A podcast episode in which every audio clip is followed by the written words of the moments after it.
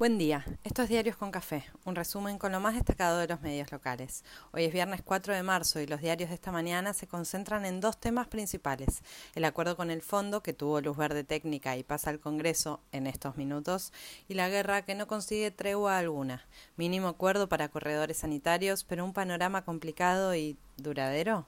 Es viernes, ya empezó a llover y anuncian tiempo inestable para el fin de semana. Ayer se anunciaron detalles del tratamiento que tendrá el acuerdo con el fondo que no termina de conocerse, pero estaría listo. No termina de ingresar al Congreso, pero ya está cerrado. Se definen los últimos retoques de forma, de fondo y el lunes desfilarán Guzmán y otros funcionarios del área económica por la Comisión de Presupuesto y Hacienda de Diputados.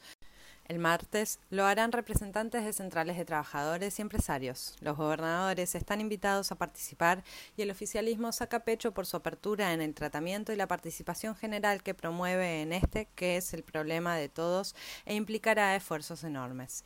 Entre miércoles y jueves próximos se debatiría en el recinto y en una semana podría pasar al Senado. Desde Washington, el fondo confirmó que se alcanzó el acuerdo sobre la deuda con Argentina. Planteó que la lucha contra la inflación será uno de los objetivos y que el cepo cambiario está entre los logros a conseguir.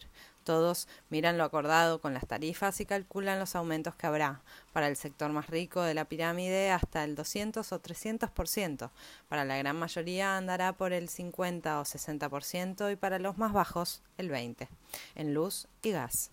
La Cámpora publicó un video recordando palabras de Néstor Kirchner contra el fondo tan vigentes que duelen, resaltando que todos los acuerdos con el fondo trajeron más pobreza y más exclusión. Cada cual interpretó lo que había que entender y juntos usó el posteo para indignarse un poco más.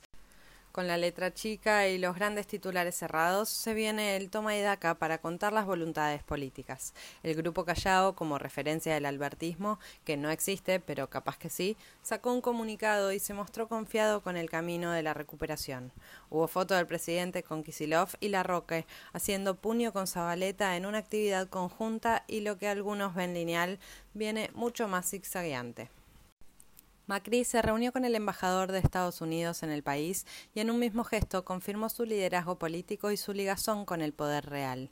Es de esperar que después de esa reunión el expresidente suavice su oposición al acuerdo con el fondo porque al fin y al cabo hay terminales políticas que no se pueden romper. Tal vez hablaron de algo de eso Macri y Morales que se reunieron también y dejan trascender que hubo distensión en un lazo que viene bastante tenso. Clarín habla del fantasma de la fractura en Juntos y todos detallan las idas y vueltas que dan los principales miembros opositores que siguen hablando como si no tuvieran nada que ver con la coyuntura actual. Después de la levantada en plena sesión, mientras el presidente reclamaba que la justicia investigue a quienes se fugaron el dinero del préstamo imposible, la jueza Capuchetti pidió datos de grandes transferencias al exterior luego del mega endeudamiento con el FMI. Levantan el secreto bancario para brindar esos detalles. ¿Avanzará esa causa? A juzgar por la historia, no, pero está todo tan loco que un tiro a favor de la justicia no estaría nada mal. Más allá de las movidas y maniobras del oficialismo y la oposición, los datos de la economía siguen ofreciendo el sabor agridulce al que nos tienen acostumbrados en el último tiempo. Los precios siguen presionando incesantes. Agendan más reuniones para ponerle el techo al precio del pan y negociar estoqueo de trigo. El dólar blue volvió a bajar. Algunos advierten por más restricciones a importadores, otros celebran flexibilización a dólares financieros. Mientras algunos miran la guerra como razón más que obvia para mover retenciones por la estampida de precios, en ámbito hablan de baja de retenciones, pero en nuevas economías regionales que sumen volumen de las exportaciones generales. El presidente participó de un gran evento con mujeres del gabinete en un acto que convocó a grandes figuras y confirmó la vocación del gobierno en trabajar para ampliar derechos. La reta publicó un hilo de tweets y reflexionó, como varón, sobre la violación en Palermo. Varios lo diferenciaron de Bullrich y destacan su mirada feminista. Para tanto, en la causa se negaron a declarar los seis imputados por la violación y siguieron los debates en cada uno de los medios sobre lo planteado por Gómez Alcorta y el rol de los hombres en la transformación social, mientras se viene acercando un nuevo 8M. En el inicio de las indagatorias en la causa por la Gestapo, un empresario de la construcción aseguró que la convocatoria a la reunión de la polémica y el video fue institucional. Ni locos, ni cuentapropistas, ni gente de a pie que no sabía lo que hacía. La Corte ordenó al Estado indemnizar a los dueños de Chicone y varios celebran. Ayer se confirmaron 142 muertes y 9.219 nuevos contagios. La Organización Mundial de la Salud avanza en un pasaporte de vacunación contra el COVID-19 con validez mundial. El Cunagüero hizo una nueva transmisión en Twitch y apuntó a la vacuna. No sirve para un carajo, dijo. Y varios le cayeron encima.